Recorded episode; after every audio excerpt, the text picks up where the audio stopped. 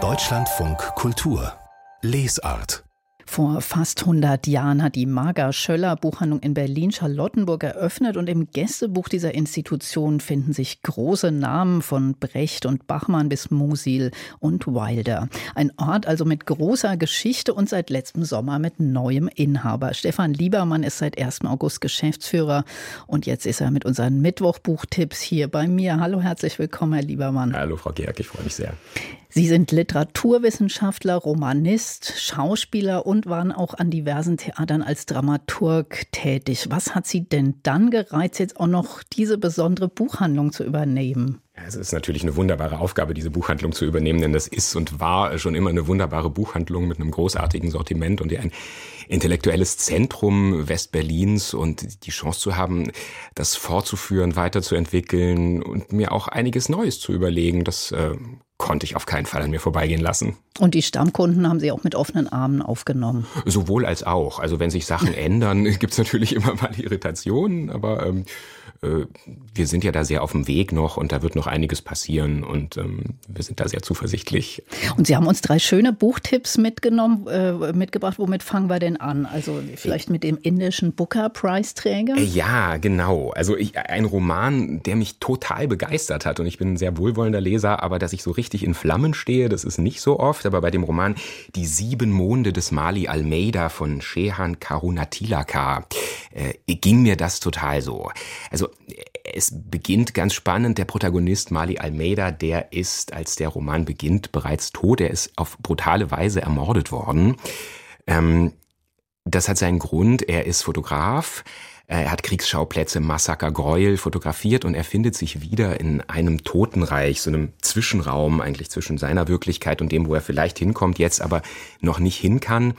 Ähm, und der Autor hat eine unglaubliche Fähigkeit, äh, eine unglaubliche Fantasie, die er aufreißt. Und ähm, Mali hat äh, eine Aufgabe zu bewältigen. Er muss äh, die Umstände seines Todes ermitteln. Dafür hat er sieben Monde Zeit, also sieben Tage sozusagen, und er kann zurückkehren auf die Erde, kann aber sich natürlich nicht mehr zu erkennen geben. Ähm, und es ist äh, eine spannende, ein spannender Weg, den wir mit ihm gehen. Also er kann durch Fenster schauen, er kann äh, auf Dächern sitzen und er sieht natürlich die Menschen, die, mit denen er gelebt hat, die ähm, sich jetzt fragen, was ist aus ihm geworden? Ähm, der große Teil des Romans spielt in Colombo, in Sri Lanka. Die Malis Leiche ist auch in den Beira Lake geworfen worden. Und ähm, es ist eigentlich dieses Aufeinanderprallen von Fantasie. Also Karun Dilaka ist ein, irgendwie ein großer Märchenerzähler oder fast schon ein Anti-Märchenerzähler, wenn man so will. Ähm, und gleichzeitig werden wir total in dieses Colombo und in diese Lebensrealität reingesogen. Also wir schreiben so das Jahr 1990 ungefähr. Äh, da tobt seit Jahren ein Bürgerkrieg. Insofern macht es auch Sinn, dass Mali diese Arbeit gemacht hat, dass er diese Gräuel dokumentiert hat und natürlich sehr gefährlich gelebt hat. Also das klingt nach äh, ganz, ganz üppiger Fabulierlust und viel, ja, genau. viel erzählerischer Fantasie. So ein richtig großer Kosmos, den Sie uns da nahelegen, der die sieben Monde des Mali Almeida bei Rowold erschienen von Hannes Meyer übersetzt. Und das nächste Buch, da hatte ich den Autor auch hier bei uns ah, ja. zu Gast, Niklas Mark, der mit Liane Shepton, dieser tollen Illustratorin, eine Frau Frau und ein Mann gemacht hat. Da äh, sind die beiden ins Kino gegangen.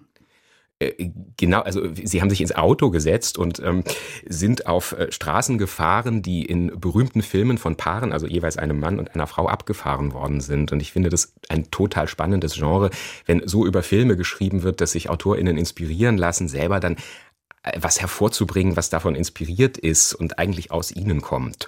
Und genau das ist da eben passiert. Also Niklas Mark, der ja Feuilletonist ist bei der FAZ, schreibt Texte, die sehr schön sind, sehr suggestiv sind und Leanne Shepton hat Aquarelle ähm, gemalt. Sehr schöne, finde ich. Sehr Im Auto hat ja. sie die ja zum Teil gemacht. Genau, also sie haben sich eigentlich darauf eingelassen, was passiert uns, wenn wir uns auf die Spuren begeben von Annie Hall in Manhattan, ähm, von den, äh, dem Paar in The Shining von Kubrick und dann natürlich signifikant Viaggio in Italia, der große Klassiker von Rossellini mit Ingrid Bergmann und, und so weiter.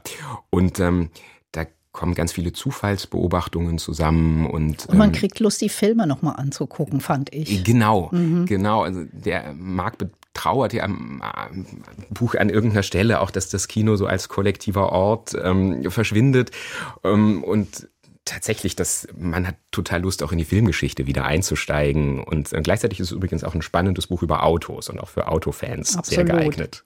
Und Sie haben noch eine große amerikanische Erzählerin ausgesucht, Willa Cather. Die kenne ich eigentlich äh, von ihren riesig dicken, tollen Romanen, aber Sie haben Erzählungen von ihr mitgebracht. Der verwunschene Fels und andere Erzählungen. Ja, genau. Wie ist sie denn so als Erzählerin? Ich finde sie sensationell als Erzählerin. Das ist ein wunderschöner Band, der ist wunderschön gestaltet auch, ist bei der anderen Bibliothek erschienen, äh, was ja sowieso eine phänomenale Buchreihe ist, auf die ich immer wieder gerne hinweise.